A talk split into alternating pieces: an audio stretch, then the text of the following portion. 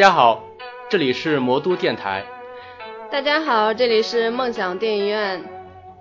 哎，我们今天怎么会有两个开头？呃，是啊，这到底是怎么回事呢？哎，我们今天是一次比较特殊的节目啊，我们是两个电台的一次合作。嗯，那我们先自我介绍一下吧。嗯，我先吧，我是梦想电影院的主播，我叫抱抱。哎，大家好，我是魔都电台的主播，我是 Jade Snake。嗯，那我们今天还请了请来了一位嘉宾。嗯，大家好，我是老王，很高兴今天同时做客两个电台，被你赚到了啊！呃，这也是我们的首次的一次合作。呃，然后我们今天想要聊一下的话题呢，是关于金庸的影视剧作品，相信各位也都是比较喜欢看他的小说的吧？呃，我作为一个。男生来说，嗯，是比较喜欢金庸的作品的。他的十几部小说我基本上都读过，然后也非常喜欢其中的一些根据他作品改编的电影和电视剧。嗯，那老王嘞？啊，我属于是金庸作品的忠实读者。嗯，十几部、十五部小说来说，我可能每一个都读了大概有几遍。然后作为他的代表作的《神雕三部曲》呢？我可能读了大概有几十遍都有，当然就是根据这些小说改编的相应的电影，那我就是更是爱不释手了。嗯，那其实我应该算是比较少见的女生，比较喜欢看金庸的，呃，而且我也是比较荣幸，好不容易找到这两位。都是喜欢看金庸，因为我身边的有很多男生居然都不看金庸。我觉得作为一个中国人，怎么可以不看金庸呢？你们说是不是？有道理，有道理。嗯，而且这句话并不是我一个人说的，就是呃，马云他就说过，他觉得每一个中国人都应该要看一下金庸，而且他自己的一个呃工作室啊，都是以。呃，金庸小说里的地方为命名的，比如说他什么部门叫桃花岛啊，然后他的很多高层啊 叫什么，都会取一些缥缈峰。对对对，而且他们自己会给自己取绰号，叫什么任我行啊，东方不败这种，我觉得这比较有意思。是吗？真的有人会自己叫东方不败吗？对，这一定是 这一定是女生吧。所以可见就是金庸他是影响了很多很多的人吧。那我们今天呢？呃，要聊金庸的影视剧，必须得要先介绍一下他本人吧。对，从金庸他本人开始说起。嗯，对。呃，你知道金庸他本名叫什么名字吗？呃，姓氏是姓扎吧？对。这个字应该是在姓氏中是读扎。对，他本名是叫查良镛。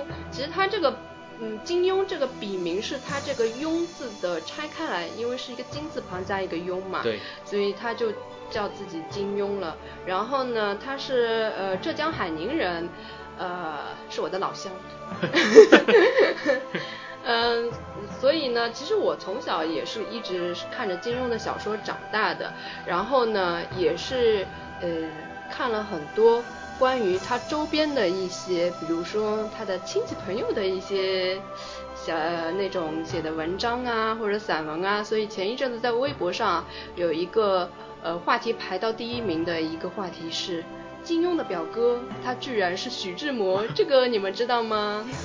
这个这个我也是那个时候才知道的。哦，是吗？嗯。老王你知道吗？我也不知道，我想着这个金庸那么老。怎么会是他？怎么会是他的表弟呢？哎，我一个同学也是这样说，好像感觉他们不是同一个年代的。呃，因为我小时候，呃，因为喜欢金庸的小说之后，就看了很多他的个人的自传嘛。然后我小时候也正好也喜欢看徐志摩，然后他们俩都是浙江海宁人。那时候我还没有没有把他们牵扯到一块，总觉得不像同一个年代的人。后来有一次看到他个人的自传里面说，有一次金庸他那时候还很小。远远的走亲戚，看了一眼他的那个表哥，那那个表哥就叫徐志摩哦，就知道哇，原来他们还是这种关系。我这个自从听说了这个消息之后，我经常在脑子中就脑补了一个场景，就是一个武林高手很寂寞的在那边向着天空挥了挥衣袖，带走一片云彩，这样一一个一种场景，不知道为什么就一直在在脑海中不停的徘徊。所以说，人家不是网上说嘛，呃，金庸的小说里经常会有一个武功高强，然后呃英俊潇洒、出手不凡的表哥，因为他的表哥 慕容原型复嘛对对，然后他的原型就是 徐志摩。这个如果说是慕容复的话，好像稍微腹黑了一点。对，其实这也是玩笑话嘛。嗯他跟他那个徐志摩是很远的远房亲戚，大概只见过几次面而已，所以根本哦不，熟。居然还见过面。对，见过面，啊但是就不是很熟的那种。属于两大文豪的历史性会面了。对嗯 对，说到这里呢，其实就不得不提一下金庸的亲戚有很多非常著名的人物，一说出来简直是吓死人了。真的吗？这个嗯听友那个各位听友可能要小心一点了，可能会把你吓死。嗯，哎，我们以前在那个读书的时候啊，都会有一句话叫呃“男看金庸，女看琼瑶”嘛，对吧？但是你们知道吗？琼瑶其实就是金庸的一个远亲。呃，金庸的堂妹是琼瑶的舅母，所以他们也是亲戚关系。金庸的堂妹是他的舅母，那就是金庸比琼瑶要高一辈了。呃，好像是。嗯啊嗯，呃，所以说你看，两个都是就是我们那一代人，不管是男是女，都喜很喜欢看的小说的作家，他们居然也是亲戚。嗯、还有呢，就是呃，一个叫蒋英的，她是钱学森的夫人，这个人她是金庸的表姐。呃，然后还有金庸的妹夫呢，曹石忠是我们国家著名的古建筑呃纠纠偏大师，也是一个很厉害的人。然后金庸的一个堂兄弟查良镳，他是哎呀这个厉害嘞，曾任中呃中华民国法务部部长，然后什么民国最高法院院长，然后他的弟弟查良钊呃是在台湾，然后还有一个德云社的一个演员，呃也是他的一个一个表弟，然后呃金庸的表哥叫蒋复聪，他现在是现任台湾的故宫博物院院长，哦，这个是很不容易的。嗯，然后他这个表哥他在他的那个《连城诀》的后记里面也有提到过，然后还有一个特别有意思的，就是台湾的摇滚乐团樱桃帮的主唱渣渣，其实他本名叫渣嘉文，这个人他是金庸的侄孙女，是啊，他的侄孙女。嗯那么会不会是因为是金庸出名了，所以把他带出来的？这个就不清楚了，我估计也是那种远呃很远很远的，基本上都不怎么接触到的。，呃前面说到就是他表哥啊，是那个台湾故宫博物院的院长。然后我想，我在想是不是金庸他以前像写这些，呃一些这种武侠涉及到历史的时候，可以到故宫博物院里面去去借点资料对，去采风啊之类的这种。嗯，其实金庸他从小是出生于一个书香门第嘛，从小也是嗯看着很多的呃很多很多的他们家族留下来的一些书，从小而且他是嗯听着他们家的长工的故事长大的，所以说他也是一个嗯饱读诗书的一个人吧，应该可以这么讲。我们之前呢介绍了，就是他现在啊看来一些特别特别厉害的一些亲戚，其实他的同族的先族也有一些特别有名的人，像在明清之交的时候，有一个人叫查继佐，这个人是金庸的祖先之一。然后这个人他曾经在那个《聊斋志异》里面都有记载过，是蒲松龄他在这个作品中称赞这个人是后世而不问其名，真侠烈骨丈夫哉。啊，那这个评价是很高了。对，可见是他在这个作品中都有记载的一个人，也是应该算是在当时肯定是非常有名了。也是名人了。嗯，还有一还有一个比较有意思的就是，嗯、他把金庸他把这个人写在了《鹿鼎记》里面，在《鹿鼎记》里面呢，他有一段就是，嗯、你还记得吗？韦小宝跟吴六奇有一段有两广总督，对，有一其实也段是天地会的。对神交，嗯他写的这个呃人就是他的祖父，以他的祖父的这段传奇故事为背景哦来写的，所以这也是一个比较有意思的事情。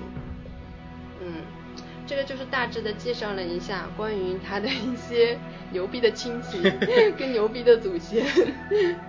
嗯，那我们聊一些比较有意思的事情嘛？你知道金庸他的女神是谁吗？这个倒真不知道。他的女神是呃当时的一个很很著名的一个影星叫夏梦，呃，他的很多女主角的原型就是以这个她的女神为原型的，就比如说小像小龙女啊，还有呃那个王语嫣。诶，小龙女不是以她女儿的为啊、有原型吗？有这样子讲过，但是这个各方个人有个人的解读嘛。可能就是因为他自己没有官方的去说过到底是什么时候，对所以大家都是在揣测。对，因为因为说夏梦是他的女神，所以就把他小说里面觉得最美好的女子都就把所有的女神都当做是他的女神。对对，都当成是他的女神了。然后我我还记得他当时嗯、写那个《射雕英雄传》的时候，就是想让他的女神来饰演这个角色。黄蓉，对，然后可因此而接近他嘛，结果没得逞。嗯，然后呢，他还有四个非常牛逼的朋友，啊这个是很值得一说的四大才子。对，号称四大才子啊，然后现在也都是非常有名的，有蔡澜、倪匡跟黄沾，然后加上金庸，他们并称香港的四大才子。像蔡澜，现在前一阵子也比较火，就是专门是写食呃那个时评的嘛。对，时评他那个包括他也写过电影的一些评论。嗯，倪匡就更熟悉了，是专门写卫斯理系列小说的。然后黄沾也也更熟悉了，写过无数无数的对，金庸有很多曲他的那个被改编的电影里面也有黄沾的那个作品。嗯，其实我个人啊，因为我个人看他，嗯，看他个人的那种生平简介的那些作品吧，其实我觉得金庸跟那个倪匡是最好的关系，他们经常是互相去做客的。然后，呃，有一部金庸的小说曾经让倪匡带过笔，那是天龙八部《天龙八部》嗯金庸当时是为什么呢？好像是他是去欧洲游学，啊，反正就是来不及写了，就是嗯。让倪匡写的。对。但是金庸在那个两千年以后，他不是又改了一次新版的嘛？对他他把他把他把倪匡，据说把倪匡写的那些章节都都给删改掉了。对，都只只保留了阿紫失明的那一段，其他的都删改掉了。因为据说就是倪倪匡特别讨厌阿紫这个人，他他把阿紫写瞎了。对，然后那个呃，金庸在走之前是反复交代，千万不能把我的作品大改动，不能让我的主角就是里面的人物会写死。嗯然后结果他就把他说我没有把写死啊，我只是把写瞎了而已。然后金庸没办法，只能继续再写下去。那金庸他后来也是把它再改回来嘛，把它嗯又从瞎子又改回又复明了嘛，哦，对，对吧？他是 借用了尤坦之的眼睛。对，就是想尽一切办法又让他复明了。嗯，为什么会有这种结果？就是因为他们当时的小说其实都是在《明报》上连载的。对，呃，《明报》也是金庸自己创办的一个报社。然后当时呢，呃，为了提高他那么那个报纸的销量嘛，他就开始在那个报纸上开始连载他的小说了。所以他那个当时小说就是当时特别火嘛，所以那那时候《明报》也是呃办得非常成功的。嗯，这个是关于他的一些朋友跟他的女神的一些介绍啊。那关于他的作品有没有比较有意思的事情可以说呢？呃，他的作品总的来说是十五部吧，嗯，对吧？其中的十四部他自己把它串成了一一副对联，嗯，就是飞雪连天射白鹿。笑书神侠倚碧鸳，当然还有横批越女剑哦，越女剑是横批。那只好这样呃，了。越越女剑，因为它当时因为首先一是它篇幅短，嗯，很呃，短。篇幅大概只有一万九千多字，两万字不到的这种一个嗯篇幅。然后另外就是它这个实在是编不下去了，没法把它编进这个这个对联里面，所以就是把它单独独立出来了。嗯呃，而且越女卷好像就就这个荧幕改编来说，好像改编的也不多。啊，对，因为它实在太短了，太短了故故事性又不是很很起落的。从篇从因为从篇幅上来讲，它可以完全说是其实就一篇中篇小说。中篇小说，嗯那个可能以后可以改成像微电影之类的这种形式。嗯，微电影是可以的。对，嗯，呃，那关于他作品比较有意思的就是呃《连城诀》，其实我之前有也有介绍过一点点啊。呃，金庸他小时候是经常听他们家里的一些长工跟他讲故事嘛，然后《连城诀》里面的那个呃主角的身世经历，其实就是根据他们家那个长工的真实经历所改编的，也是一个相当悲惨的一个故事了，就是好像是说是一个一家人家是做米饭饼的吧。还是做年糕之类的这种东西，然后不记得了。呃，然后是反正也是到地主家去，就是去去做，就是说你做完了我就给你钱之类的。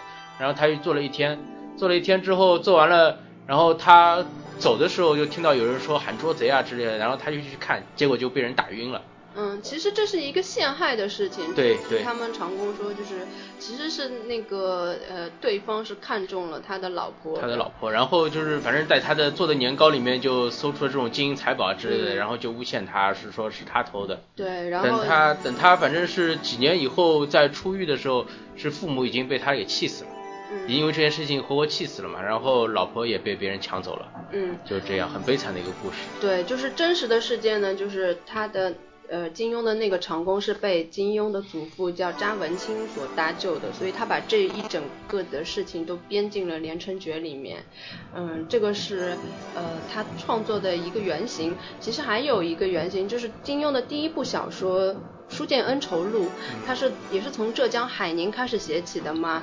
他这个小说里面写了一段民间的关于乾隆的一个传说，这也是他从小到大一直听他们呃民间就是当地那里的一个传说所演演发出来的一个小说，这也是呃比较有意思的一个事情。对。《书剑恩仇录》是他比较早的一部作品，所以，呃，总的来说，里面还有很多这种旧武侠形式的一些一些手法。嗯。但是这个故事其实是其实是很有趣的，包括它里面对它里面塑造的那种像香香公主这样的一个形象，也是也是就等于是流传的很广的，甚至是我觉得就是。香香公主，她给人的感觉有的时候比小龙女更加像一个仙女。有网友说，香香公主是金庸笔下最美的女性之一吗？对对。嗯，那还有一个比较有意思的就是，呃，金庸的小说里面会。创作很多的歌曲啊，呃，而且我觉得这些歌曲它其实对我影响还蛮深的，因为呃，我很小开始看嘛，大概是初中的时候开始看他的作品，那时候就是三观还不是特别的形成，然后很多的呃人都不认识，很多的历史历史价值观啊什么都不懂，然后我就从他的呃《笑傲江湖》里面知道。广陵散，然后知道了嵇康，包括他小说里面还提到了很多历史上的人物嘛，就像《越女剑》里面的嗯西施跟范蠡。范蠡的爱情嘛，然后让我去关注到啊，原来历史上还有这种东西啊，所以他嗯，也就是说你的这个历史观是金庸给你的吗？对。真的是可以这样说，对 对对。然后其实我的人生观啊，基本上构架。你有你有没有一段时间，就是觉得金呃你的就是这个历史是金庸告诉你的？对对。就比如说蒙古人进攻这个进攻我们中原呐，包括什么金人进攻中原啊，然后包括郭靖守襄阳啊，曾经都一度以为是真的。对。其实我一直是根据金庸的小说来排历史有有有很 有很多也是半真半假。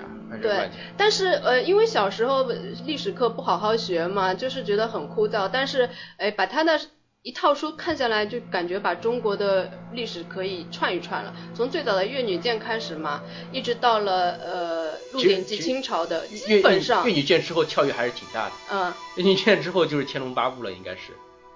越女剑之后。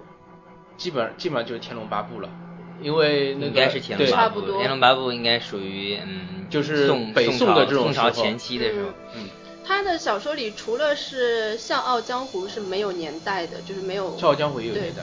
没。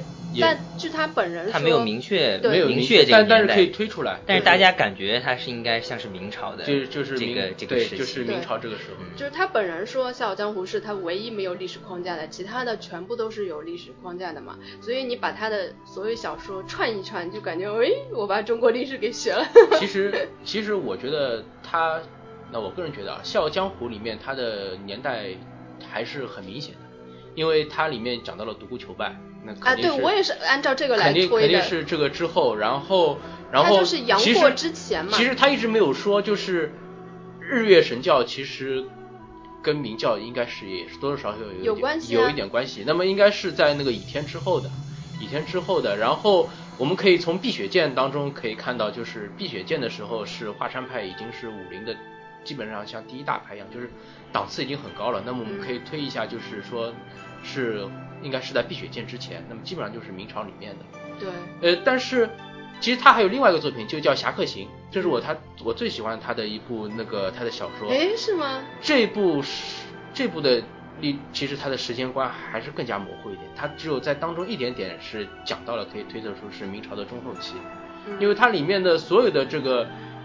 呃，就是包括是江湖上的门派啊，包括是这些招式啊，在其他小说中基本上都是没有看到过，只知道它是唐朝以后的，因为它里面讲到了《太玄经》是跟李白有关系的嘛，嗯是李白写的，那么知道是他是唐朝以后的，其他的基本上就很难很难再那个再揣测出来到底是什么朝代。可以从他的那个呃，不过《侠客行》里面的那个官官府的人也比较少，有些就可以从他的那个封对对封官的从从官名来官名啊，从这种官府的这种就是编制上面可以可以猜出来到底是到底是哪个朝代的。嗯，其实像《笑傲江湖》，就是它最主要的一根线就是独孤求败那一条线，就可以推出它基本上是是在那个《神雕侠侣》的之前，不不，神雕侠侣之后，呃之后呃神雕侠侣肯定是在碧血剑碧血剑之前碧血剑之前，嗯。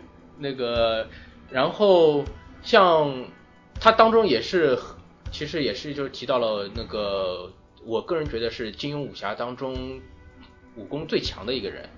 嗯因为我们男生可能就是会对这种比较感兴趣嘛，到底嗯到底谁的武功最强，或者说哪套武功是最厉害的，会会对啊这种细节就是一种叫关公战秦琼的对这种。呃，我个人就是觉得是像独孤求败是金庸所写的里嗯面是属于是武功最强的一个人。呃，关但是他这个但是他没有实际出现过啊，他没有实际出现过，所以可以他就是个传说所以你很多最强的遐想的空间。因为金庸的话，他写作品他有一个特色，就是他在作品中他的呃他给人物起的这个名字，往往是有深层次的含义的，嗯。会有它的代表的。就像《天龙八部》当中，呃，萧峰也就是乔峰了，嗯。他的武功是很高的，在当时的武林当中，就入世的高手中，他是武功是可以说是最高的一个人，所以他的名字当中有个峰字。不是扫地僧，扫地僧不算是入世高手 哦，他已经是出世了，他就是连名字都没有了。哦。然后，好吧，然后就是像那个他的父亲萧远山，嗯萧远山武功也很高，但是但是跟萧峰比到底是怎样个程度？其实金庸金庸从他的名字当中就写出来了，一个是峰，一个就是远山。嗯其实两个人是差不多，但是你说是谁到底是最高，你就是讲不清楚就这样。然后像扫地神僧这种，就是 就就就就基本上就是很难说的了。你到底说他到底有多高？他基本上就是无招胜有招，就是你不管是什么招式打过去，他基本上就是把你拎起来，然后再扔出去这样的一种感觉。其实你你所说的就是呃，关于金庸笔下的哪一个人武功最高，这嗯网上是讨论的天天昏地暗了，呃有很多很多详细的分析的帖子，我也看了一下，好像就是感觉就是出场的人物里面武功最高的是《越女剑》里面的阿青。呃，越女剑，你知道为什么吗？因为他们对比了一下，就是因为阿青他一个人可以横扫千军万马，对对，然后来去自如，而且他他的剑气就是没有他的剑没有刺向你，他的剑气就可以伤人。然后由此他还对比了一下，就是乔峰他在千军万马还要左劈右挡的，还要就是这这个还还很吃力。乔峰是肯定 肯定是可以说是就是金庸小说里面是应该是算排不上号的。嗯，他只能算是主人公里面可以可以算是排的比较前面的一种。但是他的嗯性格最鲜活，他的经历最悲惨，呃然后他的这个 经经经历其实也也可以再再斟酌一下，因为我觉得像《连城诀》里面的狄云也算是比较惨的一个人了。那个就是我们刚才也说到过，就是他从那个等于是他老家的长工那边嗯取来的这个这个一个就是一个故事嘛。嗯这只不过是狄云的整个人生的一个悲惨经历的一个开头，嗯其实后面还有很多，对，真的是真的是很惨。这个《连城诀》，大家有兴趣的话，如果说没有读过，可以再去读一下。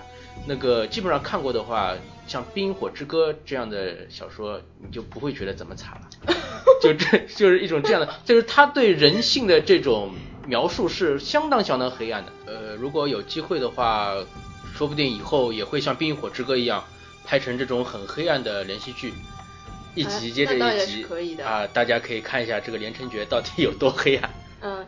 其实我觉得金庸有很多那种电影啊，呃，为什么感觉上没有那种西方的小说改编的那么好？其实就是因为有很多特效嘛，达不到他们那种效果。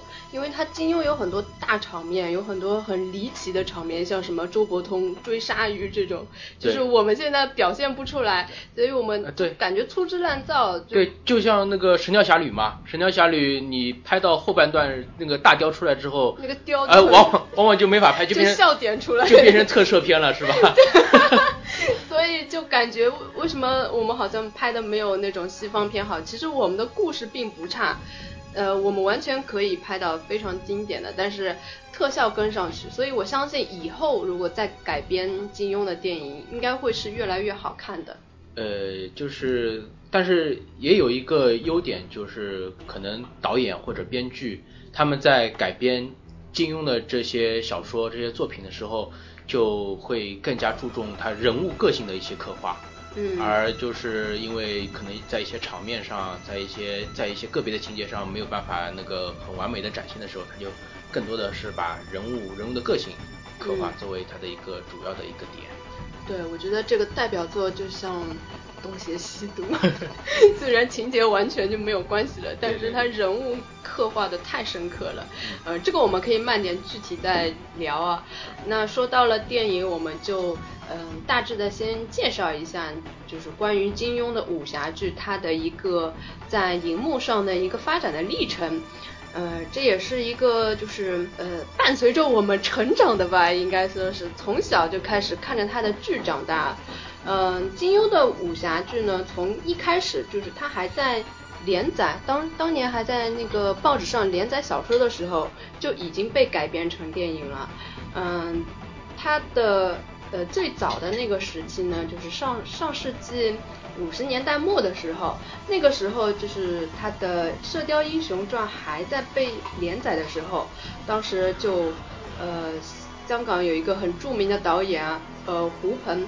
他那时候就将这个片子改编成了两集的粤语长片，然后在同一年呢，李成峰又改编了金庸的另外一部作品《碧血剑》，然后这几部作品呢，其实在当时没有受到特别，呃，特别广泛的关注，因为那时候的特效啊，就是 就特别差嘛，所以那时候还没有形成一个风气，但是。到到了六十年代，就他的很多很多作品，就是当年呃影坛的霸主嘛，邵氏就开始改编他的呃影视剧了，像《书剑恩仇录》《神雕侠侣》《鸳鸯刀》呃《飞狐外传》《倚天屠龙记》这些等等，基本上全部都改编过了。然后呢，时间就到了呃上世纪七十年代，这个时候呢，就是 TVB 崛起了，他的他的小说呢就从大荧幕转向了小荧幕。然后到了小荧幕，他的片子就异常的火爆。那时候，呃，大家也知道那个邵氏集团创办了 TVB 嘛，他们从那个时候也开始涉及了电视界的小屏幕。然后那时候先是改编了《倚天屠龙记》，然后那时候是那个郑少秋跟汪明荃主演的《书剑恩仇录》在香港获得了非常强烈的反响。然后呢，同一年呢，他们又拍了那个《倚天屠龙记》，也是大获成功嘛。嗯，从此呢，金庸作品的改编剧呢就贯穿了整个八零年代，然后非常非常经典的，嗯，八三版《射雕英雄传》嘛，就是那个时代诞生的。你们有没有听说过一个词叫呃八三版《射雕英雄传》？它代表了一个就是一个人们心中非常非常高的一个境界，但是你不能去。真的回看，一回看就啊，惨不忍睹。各种笑点。现在 现在就是很多人他宁可是看那个九四版还是九几版那个朱茵那版的那个《射雕英雄传》，而就是不想看那个八三版的那个经典那个版本。对我也是，其实我小时候也没看过，后来虽然大家都说好经典啊，我也不敢看，因为我怕一看啊，一看那种布景啊，那种衣服什么服装，肯定会觉得蛮奇怪的。所以当时，当时我有一个老师，他的。嗯，他的老婆很喜欢看金庸的小说啊，他跟我形容八三版的射雕那个黄蓉啊，从那个浴缸里面起来，哦，简直像神仙一样美丽。然后我看过几张剧照，就觉得。没他形容那么美，所以我决定不要看了。他只能是代表了那个年代的一个比较高的水准。因为当年那个金庸他最后一部是《鹿鼎记》嘛，在小说，对，呃，是在七十年代初期的时候连载完的，那么等于是那个时候是他的一个巅峰的时期了。嗯，所以七整个七十年代是很多的这种呃导演都是在翻拍他的片子。嗯，然后到八十年代初的时候，那那等于是金庸影视。影视片的一个巅峰期，所以说当年八三八三版的那个《射雕英雄传》的地位其实是相当高的。嗯，呃，然后再到了上世纪的八八十年代之后呢，呃，他的他的那些小说呢又回到了大屏幕，然后这个时候呢。金庸的作品就是与古龙、梁羽生等人并驾齐驱了嘛，然后就创造了整个时代的一个武侠剧的一个风潮，就所有人都在拍武侠剧，呃，然后那个当时有罗维啊，呃，楚原、张彻、胡金铨，这些都是超级嗯大师级的人物啊，还有刘家良、袁和平这些嘛，呃，一直到现在。这些人都是响当当的人物，然后提供他们素材的就是金庸、古龙、梁羽生这几位小说家。然后在呃邵氏，嗯，我们知道张彻在邵氏是特别特别厉害的一个人。然后，嗯，他就是翻拍金庸作品最多的一个，仅《射雕英雄传》他就拍了三部，然后他还拍了。《神雕侠侣》《侠客行》《飞狐外传》跟《碧血剑》等等，呃，然后张彻最有名的代表作《独臂刀》，这个作品其实就是从那个《神雕侠侣》里面杨过的故事演化而来的。其实我估计有很多人不知道，因为《独臂刀》这个片子，它在影坛里面是有一个很高的一个地位的。然后，呃，楚原他也指导了三部《倚天屠龙记》。然后这个时候呢，有一个人他改编了《书剑恩仇录》，许鞍华，也没想到他居然也改编过吧？他改编了《书剑恩仇录》，是分上下两部，呃，上部叫《江南书剑情》，下部叫《戈壁恩仇录》。这这两部我没有看过。这两这两部我看过。呃，怎么样？呃，怎么说呢？给我的感觉就是。确实是很大陆风情的一部片子，然后，呃，它会不会像文艺片啊？呃，不不不不不，它它这个，呃，感觉当然就跟港台的这种武侠片就不一样了。这怎么说呢？呃，给人一种很淡雅的感觉。这是第一部《江南江南书剑情》，这里面，因为他把那个就是前面文泰来被那个清朝官兵捉住的那一段给去掉了。好像一开始就是那个，就是他们去找化名为那个乾隆化名，化名为东方尔嘛，就是红花会去去找他，就是想跟他说反清复明的事情，一直到最后，然后到第二部《戈壁恩仇录》的时候，就是我很我很那个喜欢的那个香香公主，她终于登场了，然后请的应该是那个。就是维吾尔族的演员，嗯，然后穿的那个服装的话，给我现在的感觉就是，就是怎么说呢？就是拿着很厚的毛巾这种 包包在包在身上一样，不像 不像现在，如果说你看那些这种呃武侠片当中，包括电影也好，电视剧也好，总总是这种薄纱飘飘的这种感觉，嗯，那个时候就是一种很沉重的这种服装穿在身上。呃，让让人觉得很不很很很另类的一种一种样子。然后人物的对白的话，感觉呃更加像这种，就是里面的那个陈家洛嘛，嗯，陈家洛他给我感觉就更加像唐僧，就是像那个八十年代版的那那个唐僧的那那种感觉，就是除了少了一点这种佛祖的这种肥头大耳的这种福相以外，就更加给我这种感觉很清秀的一种样子。嗯，呃，我觉得这个许鞍华改编这个真的，我觉得蛮好奇的。有 兴趣的话，大家可以那个看一下啊，优酷或者别的什么呃国内的这种视频网站上面可能有版权的。有版权的，大家可以免费的看，因为他们是有版权的，你直接在他们网上看就可以了。这个应该也不算是盗版吧？嗯，那那个，然后再推进到了上世纪的九十年代，这个时候呢，随着电影工业的发展，影片的拍摄水平跟技巧也进步了，然后武侠片的那个。总体的那个质量也随之上升了。然后那个时候呢，徐克跟胡金铨合作了《笑傲江湖》，然后就拉开了一个新浪潮的大幕。就是那个时代，就是香港的呃武侠有一个新武侠的浪潮。就是那时候的武侠片，就是跟传统的武侠片，就是跟邵氏的那种，就完全不一样了。对，就是全部都是特别轻轻。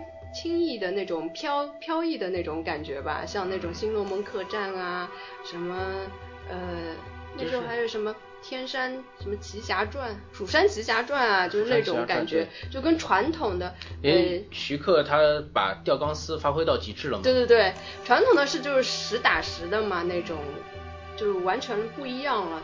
那那时候也是爆发了挺多的经典的作品的，像呃什么《东方不败》啊那种。《鹿鼎记》也是那个时候，《鹿鼎记》是王晶跟那个周星驰嘛，我相信对。八零后的人，这个电视台也放过好多次了，对，心中的一个经典吧。呃，那个里面是海大富是那个吴孟达演的，嗯，对对。然后呢，还有那个我刚刚说《东邪西毒》跟《东成西就》嘛，《东成西就》也被很多八零后视为。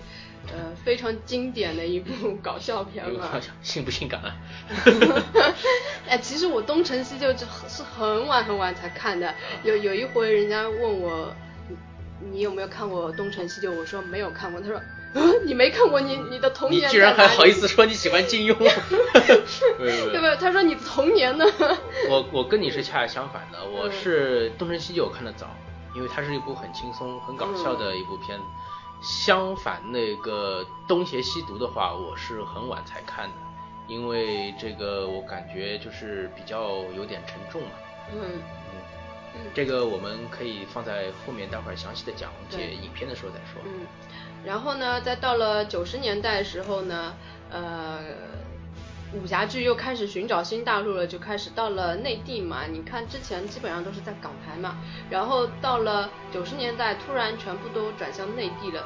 呃，内地的第一部金庸的小说改编剧叫《书剑恩仇录》，那时候是黄海冰演的。我还记得我那时候看的时候啊，如痴如醉。那时候第第一次是在内地。的那个连续剧里面看到这样的片子嘛，就觉得好好厉害。然后后来就呃中间空白了一段时期，后来就开始张大胡子。诶，中间空白一段时期是因为那个 TVB 又翻拍了一遍。对。他又翻拍了一遍，像那个这个那个《射雕侠侣》啊，《神雕侠侣》啊，《神雕侠侣》这部我觉得是最经典的了，就是李若彤演的那个小龙女。天龙八部就是那个。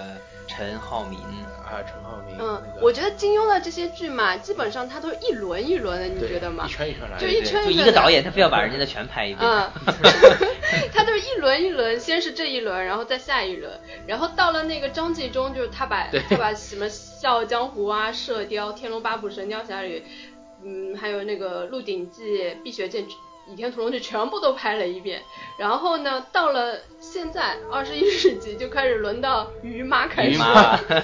于妈已经翻拍了，呃，有那个《笑傲江湖》，还有《神雕侠侣》，《天龙八部》是他的吗？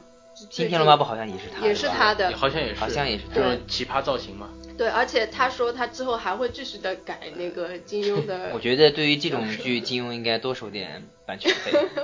这个。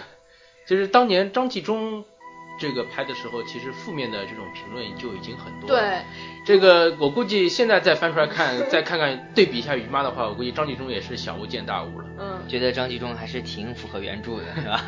我觉得金庸迷已经那个心脏被锻炼出来了，经过一遍又一遍的洗礼。因为金庸剧它不像其他的剧，偶尔被翻拍一两次不得了了，像金庸是每年都一大轮的，就是一大波一大波的改编，对对就是他几乎已经被。练就了非常铜墙铁铁壁的心脏了。我看就是于妈，就第一部作品《笑傲江湖》出来的时候被骂的狗血淋头，到了第二部就已经好很多了。后来就是《天龙八部》的时候就已经好好很多，然后到了作为金庸迷来说，就是一边骂一边看。对对，而且呢，就是随便吧，你你爱怎么改就怎么改。那个关键是什么？是金庸他在两千年初的时候，他他把他的作品又改了一遍。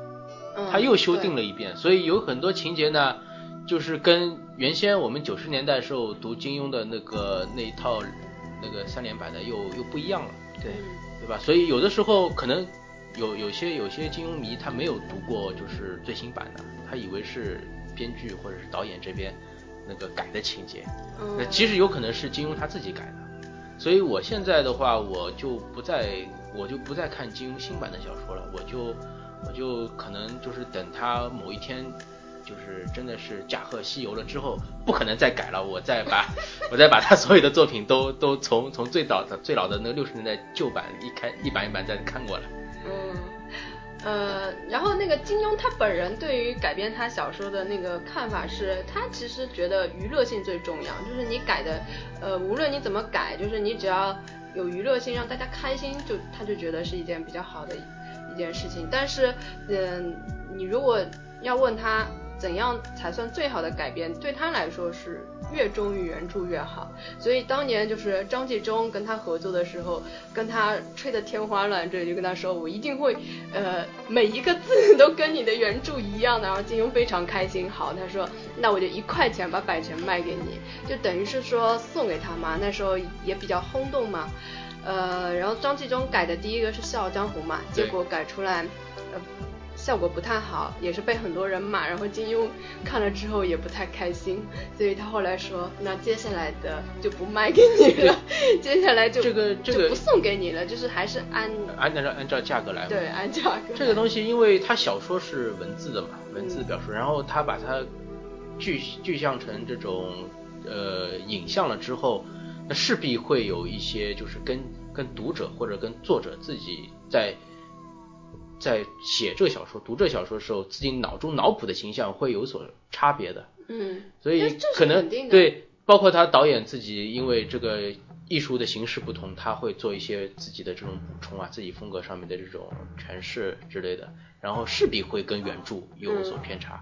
这个我觉得这是肯定的，你改编其实是能够接受的，但是要在你改编的一个合理性范围之内吧。张纪中他的电视剧他做的好的有哪一点呢？就是以前包括邵氏啊，包括 TVB 啊，因为他们港台的片子地域所限，他们有很多都是在内场拍的。嗯。就就就就是对，就是铺一块布在地上，然后上面放几块假的这种石头，石头都是泡沫做的。啊，对，就就是在山上了，就是这种感觉。然后有时候走路的时候居然会踢到石头，石头就滚了。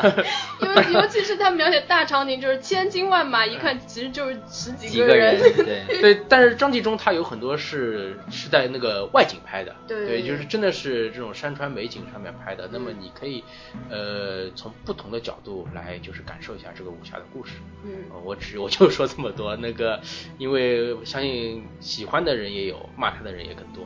嗯，其实张纪中他就是他有他的好，但是我我总觉得他就是拍的，呃，好像很不纯熟的那种感觉，就不像我们看 TVB，这就是。很顺一下就。我觉得有时候就是选角很重要，TVB 的里面选角真的都蛮不错的，包括《神雕侠侣》里面的李若彤啊，然后感觉很贴近。呃，这个古天乐啊，但是但是对于这个张纪中选拍里面的这个李亚鹏，嗯，他根本就不适合令狐冲好吗？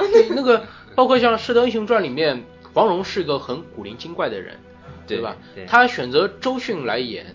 但是周迅大家都知道，他是个他的喉咙是比较沙哑的，嗯，对，而且他还用了原声。呃，对，那我我我当时我听到这个消息之后，我就在想，他或者是叫人配音吗，还是怎么样？他这个沙哑的沙哑的喉咙怎么怎么来展现他这种古灵精怪的一种一种感觉呢？对啊，金庸金庸在小说里描写说是银铃般的笑声，呃对，这个我想周迅好像很难达 到。沙锤般的笑声。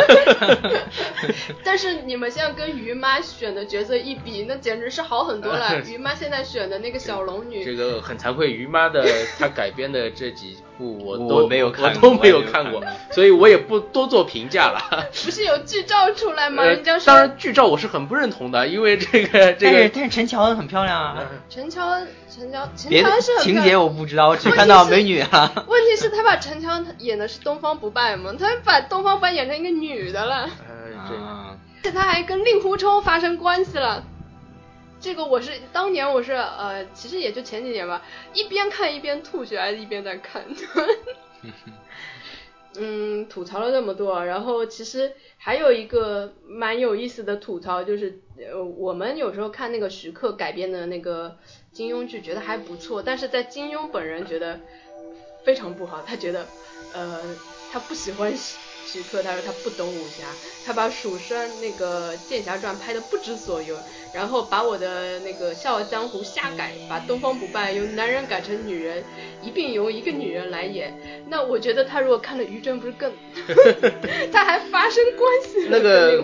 估计他那个时候也他估计现在给于正也就是破罐子破摔这种感觉了。嗯反正反正很多观众的这个心目中，东方不败就已经是个女人的形象了，那干脆也就这样吧。呃，关于这一点啊，我是特地有去查过资料。我在想，金庸为什么会把版权买给于正？后来是他们说，呃，买版权的时候其实是先于剧本之前，就是他当时还没有把剧本出来，这个版权就已经跟他谈好了。哦比如说我先呃一开始肯定跟他说的很好，呃怎么怎么样的，然后把版权买下来之后，然后才出的剧本，所以可能这个剧本金庸当时根本也不知道，所以说才会造成现在变成乱改一气的这种局面了。这个算了，反正我也不看。嗯，呃，但是我觉得作为金庸迷的话，就是嗯，感兴趣是一定会感兴趣，就会关注一点嘛。嗯，然后呢，呃，有一个比较有意思的，你知道，在他众多的改编剧里面，哪一部作品是被改编次数最多的？倚天，《倚天屠龙记》吗？对，嗯，对的，《倚天屠龙记》据统计，呃，在金庸所有的作品里，一共有一百十七部被改编。是，如果是分上下集，按两部来算，其中呢，《倚天屠龙记》被改编了十六部，《射雕英雄传》被改编了十五部，《神雕侠侣》被改编成十四部，然后《笑傲江湖》《鹿鼎记》《书剑恩仇录》都被改编过十一部之多。然后呃，《碧血剑》跟《天龙八部》各改编各八部。天龙八部被改编成了八部，有有很多人都是看了天龙八部之后问前面七部在哪里。啊，真的吗？有，哎，你觉得为什么会《倚天屠龙记》被改编次数最多啊？我本来以为是《射雕英雄传》，呃，为什么你觉得是射雕英雄传？因为它比较火呀。我感觉喜欢射雕的人比较多一《点射。雕英雄传》写的最为最为宏大，嗯，我以我原我原来以为是《射雕英雄传》，但没想到是《倚天屠龙记》，可能《倚天屠龙记》的改编难度更低吧，一定程度上，这难度有什么区别吗？它可以从中节选很多啊，像电影啊，哦，这些可能它这些内容，被截取的余地比较大。对，这个，因为我也没有专门的 研究过为什么啊。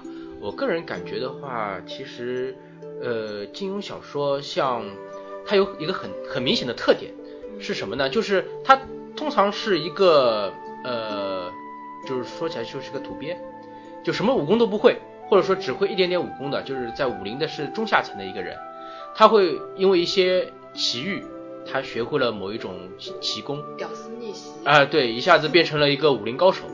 然后这个时候会有一个怎样的桥段呢？就是别的人都会都不知道，都不知道你练了这个功夫。好的人呢会觉得，哎呀，你年纪还小，你先不要上。啊，让我们来啊，有什么困难我我你就先扮猪走就吃老虎嘛对，差的人呢 就会觉得，哎，你你你这个黄口小儿，你居然还要跳出来，你算什么？就会这样。然后这个时候呢，读者因为是跟着主角那个视视角来走的，嗯他会他会心里面有一种就是想想扬眉吐气的一种感觉，就是说在我知道为什么倚天被改编最多了，因为张无忌左拥右抱啊。对对对，他就是这个，因为他的这个桥段来的比较早，这个桥段来的比较早。你像郭靖的话，我印象里他基本上郭靖比较呆，对他然后只有一他个黄蓉。他比较呆，他他出现这种桥段是比较少的。然后那个杨过的话呢，他是到了等于是到了一第一次那个英雄大会的时候，他那个就是和他小龙女两个人把那个金轮法王师徒三人打败嘛，一下子等于是世人就知道了啊，原来你武功这么高，是有这样的桥段。然后张无忌的话，他相对的话比较早，他而且他场面比较大，他是在那个明教那个光明顶被围的时候。他一下子练成了，因为他之前就练成了九阳神功，这这比较早吗？然然后然后练成了那个那个叫什么呃乾坤乾大坤大挪移，对，然后就一下子跳出来，一下子我觉得这这都不是重点，重点就是他张无忌可以呃以他的性格为为理由而左拥右抱，他又不像那种他又不像《鹿鼎记》的韦小宝，因为韦小宝他本身就是一个呃一个没什么。他没什么真感情的一个人，但是张无忌呢，他表面上哎呦哦又感觉好痴情，但是又可以名正言顺的左拥右抱，对他自己内心所以也很矛盾符合了很多屌丝的 内心的一些幻想吧。而且比较有意思的一点就是，金庸说他本人最像的一个人就是张无忌。然后呢，他说他妻子最像的是温青青，就是那个对这《碧血剑》里面的，对《碧血剑》里面的。但是温青青他写的并并不是怎么出彩，我觉得就是从文学的角度来说，温青青这个人物塑造的是比较失败的。就很容易被人家遗忘的嘛，对所以你就猜猜嘛，对吧？嗯，好的，那那个关于他的改编小说有那么多，我不知道你们不是改编小说，呃小说改编小剧说改改编剧是有那么多。对，那在你们心中有没有嗯各自觉得他小说中你们觉得最最好看的、最经典的一部？哦，我先说吧，嗯那个我刚才已经说过了，我最喜欢的是《侠客行》。嗯《侠客行》这部小说，因为呃呃看过金庸小说的这个朋友们，大家应该都知道，就是金庸他在小说中很注重就是侠的这一种诠释，嗯就怎么样才是侠，包括像《射雕英雄传》中，像《神雕侠侣》中，这个都对侠有过特别的一个诠释。然后在《侠客行》这个故事里面，他就是塑造了塑造了一个特别的一个人物，就是呃石破天。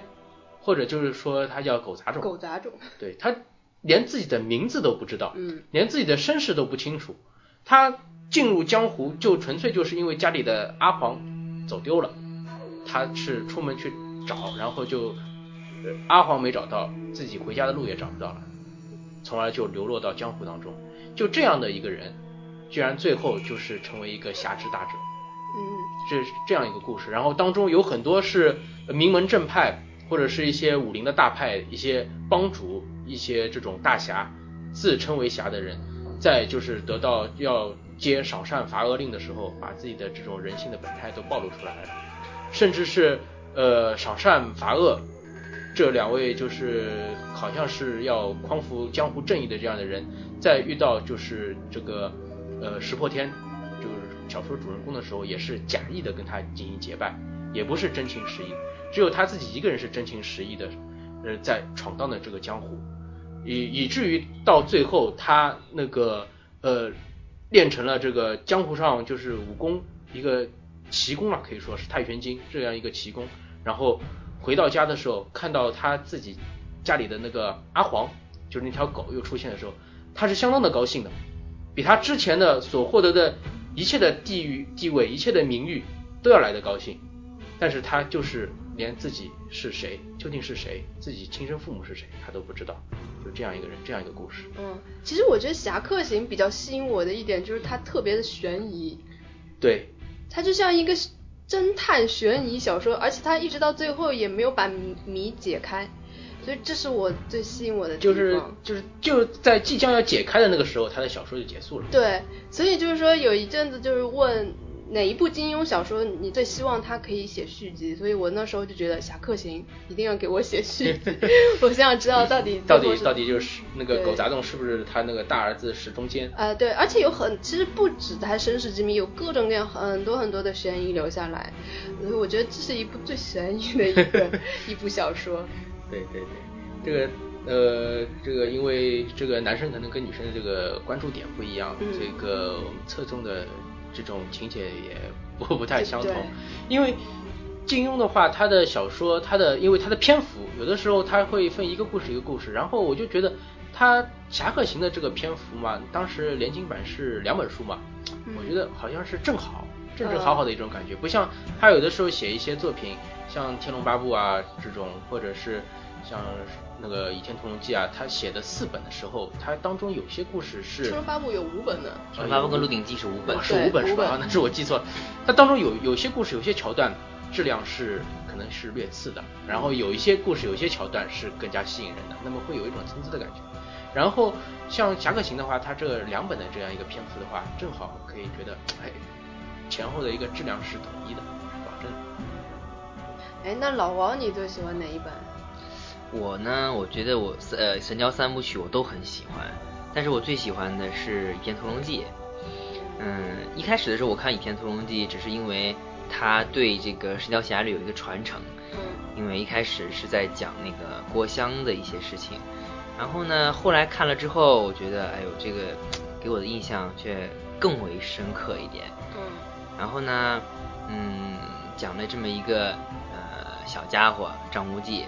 然后自小呢，父母就就双亡，然后嗯，好不容易把就是嗯，好不容易回到这个中土呢，后来却又中了寒这个玄冥神掌，身中寒毒，嗯，在这个嗯叫什么叫什么施工的这个张三丰张三丰这里呢，就是得到了一些照顾，但是后来就是又被送到那个少林寺。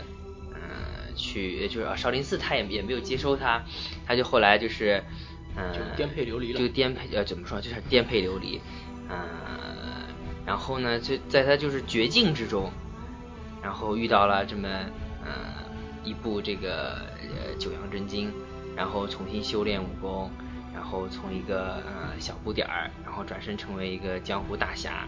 就是屌丝逆袭嘛，啊对，就是比较符合现在的这种。他的他的武功可以说是相当全面的，各种各样的。对对，他他既学了这个名门正派的九阳真经呢，然后同时又取得了明教的这个乾坤大挪移，包括博采众长，圣火令上的武功，还有太极拳和太极剑，对对，他都有所涉猎。但是哎，女生看的话就会特别讨厌张无忌这个人，因为心猿意马。对，他 就心心不定，他没有一个特别确定的一个喜欢的一个人，那每个都喜欢，哎，这也好，那也好，有一点优柔寡断的这种感觉。所以我大部分女生基本上都特别不喜欢他。所以大部分女生都喜欢《神雕侠侣》。对，但是但是那个就是《倚天屠龙记》。当中最后就是那个黄衣少女出来的时候，确实是让我就是一下子心又一下又回到了神雕侠侣，拉起来。他尤其是他走的时候说的那个十六个字，什么终南山下活死人墓，神雕神雕侠侣绝迹江湖，这个一下子就是等于把神雕侠侣就给完结掉了，就是告诉告诉别人就是杨过和小龙女最终就是在那个。最最后就是人们就是看看到他就是在活死人墓，回到了活死人墓那边，在死人墓终老，然后绝迹江湖了嘛。对，我本来而且而而且还有后代。我其实我其实我其实当年是很想很想看到是重出江湖这四个字，没有想到他说的是绝迹江湖。就是说你还是喜欢看神雕侠侣了。呃，对，这个射雕三部曲里面，我最喜欢的还是神雕侠侣。呃，神雕是我看过呃。次数最多的一部小说，然后那个因为女的嘛，肯定会喜欢《神雕侠侣》。不是有一句话叫“一见杨过误终身”嘛？然后 包括当年我看那个《射雕》啊，不看《倚天屠龙记》，也是因为它的开头是跟神雕是结结合无缝拼合的嘛，是郭襄去呃找那个杨过的行踪嘛，所以那时候呃看神雕特别特别喜欢，原因嘛也很简单嘛，就是。一个如此帅的一个少年，对吧？如切如磋，如琢如磨嘛。那《诗经》上的那个句子形容杨过也不为过嘛。然后他关键是武功又高，然后又执着嘛，对爱情永远的执着，长得又帅。对啊，然后他就是等于是呃集才华、容貌跟专情于一身嘛。所以说有人家网上问为什么说一见杨过误终身，为什么不是其他人呢？其他男主角也能有很多女的喜欢他，为什么不说一见什么韦小宝误终身，为什么不说一见张无忌误终身呢？因为这样的人太平凡，在生活中经常遇到，但是杨过永远找不到。对，你知道吗？我当年看《神雕侠侣》就有一种感觉，就是如果我能遇到杨过，我也无怨无悔。就是说误终身就误终身了，就只要能让我得见一次有这样一这样的一个人，我就觉得没没什么好遗憾的了。就当年看就看到这种程度，而且我我当年是，嗯，那个时候嘛，很多女孩子是看琼瑶啊，看言情，然后我就觉得言情有什么好看的？金庸的言情写的。比那些言情小说家好得多啊！它里面它很多小说里的言情都是写的特别深刻的。对对对，他写了各种各样的这种对各种各样的情感，因爱生恨啊，因爱生爱啊，这种各种各样。不管是好的还是坏的。其实你知道，你觉得这个《神雕侠侣》里面，其实郭芙也是一个。其实一个，其实他其实反而一个很活生生的人。郭芙，郭芙他也是，他其实最终他发现他喜欢的也是杨杨过。对对，他是一个很活生生的人，他会他是为了这个人，然后会嫉妒，然后会恨，然后会做出一些这种冲动的举动。他是一个很活生生的人，但是到最后，关键是他不知道一开始，他一直不知道自己的感情，对，到最后他他一直就是猛然间才发现，对对，杨过是一种负面的情感。对，就是哪怕就是到十六年后，就是杨过去把那个就是霍都就是真面目给揭露了，让耶律齐当上了那个丐帮的帮主，他也是他之前也是担心是就是他要扫耶律齐的威风，然后他自己当丐帮帮主，那么等于他老公的威风就没有了，呃，然后他直到最后一刻他才发现原来。原来自己是一直是，其实有对杨过有一种就是像喜欢一样的感觉的。对他，这就是是，这就是金庸所觉得他写的这种深刻之处，对，非常非常的真实。因为很多人他确实确实不知道这种情况，然后经过多少年的这种这种这种这种幡然的这种醒悟的这种感觉，其实就是你你你跟他为难，你跟他不不。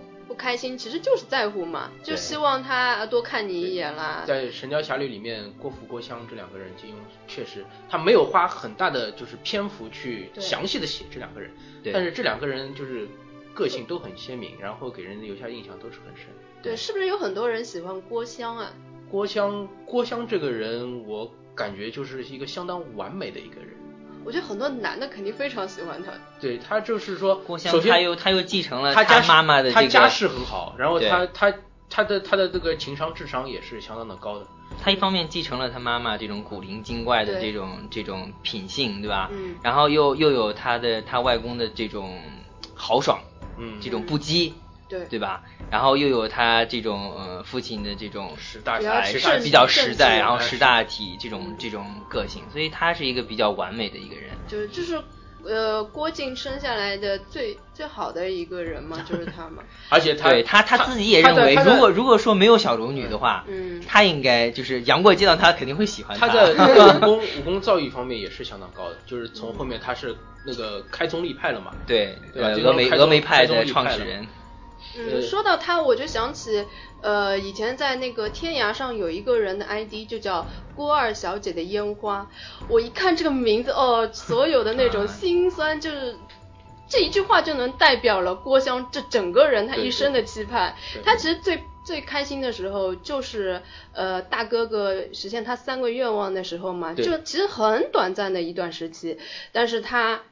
呃，念了一生嘛。这边其实也有一个很特别的细节，那我们待会儿再详细的说。嗯，好的，那我们各自的都说了他的那个，嗯，比较都喜欢他的一些作品。那我们你说了吗？我说了，《神雕侠侣》。我在潜移默化 中我还以为我还以为这算我们三个人说的呢。谁说的？我已经说了。然后那个呃，前阵子在那个网上也有一个比较。火的帖子，就是知乎上的一个帖子，就是说，嗯，在金庸小说里面有哪一些很小的细节，但是却很打动你的？有很多人都说了自己就是。呃，特别打动他的一些很小的细节，篇幅并不一定很多，但是你仔细去回味一下，就特别有味道的。我想这种细节应该所有金庸迷心中都会有一些的，或多或少都会有一点。嗯，我们要不要也举个一两个例子？那我就先说吧。嗯，我就接着刚才的说，就是说到那个郭二小姐的烟花嘛。嗯，其实烟花这一段。也是一个就是很大的一个场景，嗯，然后呃，大家可以想象一下，如果说一个小姑娘她是十六岁，因为古代可能就是二八芳龄的时候算是成年了嘛，那么现在可能就是十八岁这个时候，呃，就是等于是她这天生日的时候就是一个成人礼，嗯，然后等于就是江湖上一个很有名气的一个大侠神雕侠，给他办了一个很隆重的成人礼，嗯，那如果说放在一些就是比较轻浮的一些那个女孩子身上，可能就已经是欢天喜地了，哈哈哈哈，就是这样了。但是，就是哪怕是放了烟花也好，怎么样的也好，那个郭襄她始终是一种很矜持的一种表现。她跟所有来给大家贺礼的那些那个这种方式啊，这种奇异的这种侠客啊，跟他们说，就是代我感谢那个神雕侠，就是一种很矜持的一种感觉。嗯，这个时候，就是我就是。从金庸的他的文笔中，就是深深感觉到，就是郭襄跟他就是姐姐的一个不同的地方，就是郭襄她是个真正的大小姐，嗯，她的一种一种这种大家的这种气质就体现出来了，不是就是好像有有一个高富帅给我给我办了一个成人礼之后，我就是很开心的这种 这种样子，没有一点都没有的这种感觉，呃，这是就是郭襄，也就是《神雕侠侣》中给我一个就是很突出的一个细节，嗯。另外的，我想讲一个细节，也是在《神雕侠侣》当中，就是涉及到就是杨过，呃，他在小说的就是前半段的时候，有一场很很经典的战，就是那个华山之巅，北丐和西毒的一个就是绝命之战了。嗯。呃，当时呢，就是杨过他内心其实是很矛盾的，因为一边的话是当时的一位大侠。北丐洪七公，另外一边呢是对他呃有恩的一个义父，就是西毒欧阳锋。那么他其实是不希望这两个人打的，尤其呢是他的义父欧阳锋呢，因为这个常年就是因为已经痴呆了嘛，当时，而且就是历练九阴真经，身体其实也不是很好了，明显就是有点打不过洪七公的这种感觉，他是不希望两个人再打。然后他做了一件，他之前就是先是。先是呃做点烤鸡啊什么的，就是想分散两个人注意力，让他们就是可以不用再打了。那不成功，就两个人还是要打。那么杨过他就是有一天早上，他就是把那个洪七公叫出那个山洞，叫出山洞外面，在华山之巅上面，他什么话都没有说，就跪下来不停的磕头，对他对洪七公磕头。然后洪七公马上就是明白他到底是什么意思，就收拾了这个包袱就下山了，就是而且就是意思就是说。欧阳锋能够收到你这个意思是他的福气，就这样。但是没有想到欧阳锋后来还是发现了，又把洪七公给拉回来接着打。反正这就是后话了。但是这一段的话就可以，整个这一段就可以感觉到，就是杨过他不但是那个武功过人，这个包括就是这个面容姣好啊，或者是怎么样风情万种啊，他对他有对他有这个略微有养育之恩的这个欧阳锋也是一种赤子之心。嗯，杨过他的性格就是你你对他好一分，他就要还你三分，就是他就是那种不管是呃，因为从小一直受人压迫嘛，只要在那种时候你给过他一碗饭，他都会记一辈子的那种人，就他的性格特别鲜明的一个人。包括就是最后就是大破大破就是蒙古军，然后他们重返襄阳的时候，那个宴会的时候，那个郭靖拉着杨过的手。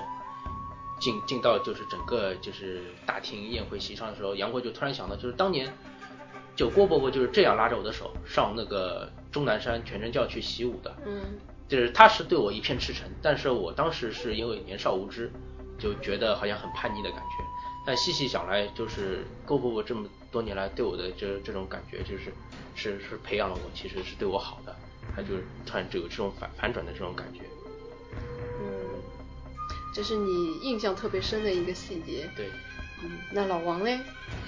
哎呦，这个说起来，我最喜我最欣赏，然后记忆最深刻，就是一提到金庸作品的细节，第一个映入脑海的事情呢，就是也是《神雕侠侣》，也是杨过跟小龙女。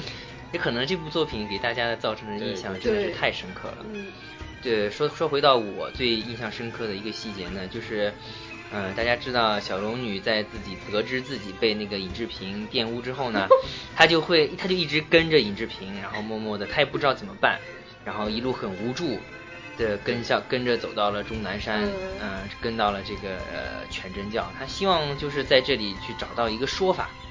她自己不知道是什么说法，但她希望找到一个说法。对但是又正好遇到了这个、呃传说中的这个这个这个什么四大高手，伊克西萧啊伊克西啊，然后潇湘子啊、金轮法王啊这些人的这个追击。嗯，嗯，当他就是身中奇毒，然后就是苦苦支撑就要倒下去的那一刹那，嗯杨过就是这个时候突然出现了。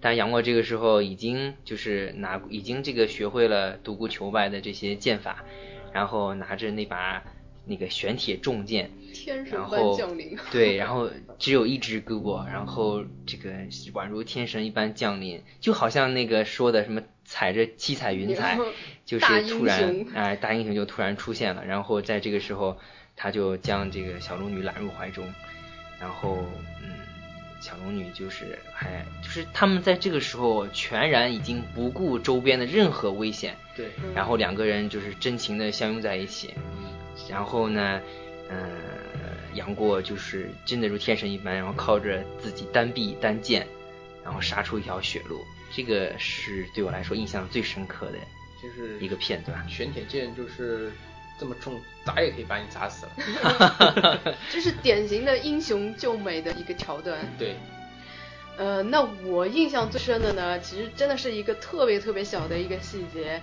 就是《笑傲江湖》里面，嗯，那时候不是那个令狐冲犯了错，被罚到那个思过崖面壁嘛，嗯然后他当时是跟他从小就跟他的小师妹岳灵珊是青梅竹马。呃，对，很好，一直是如胶似漆的。然后呢，呃，面壁的那一年里面发生了很多事情。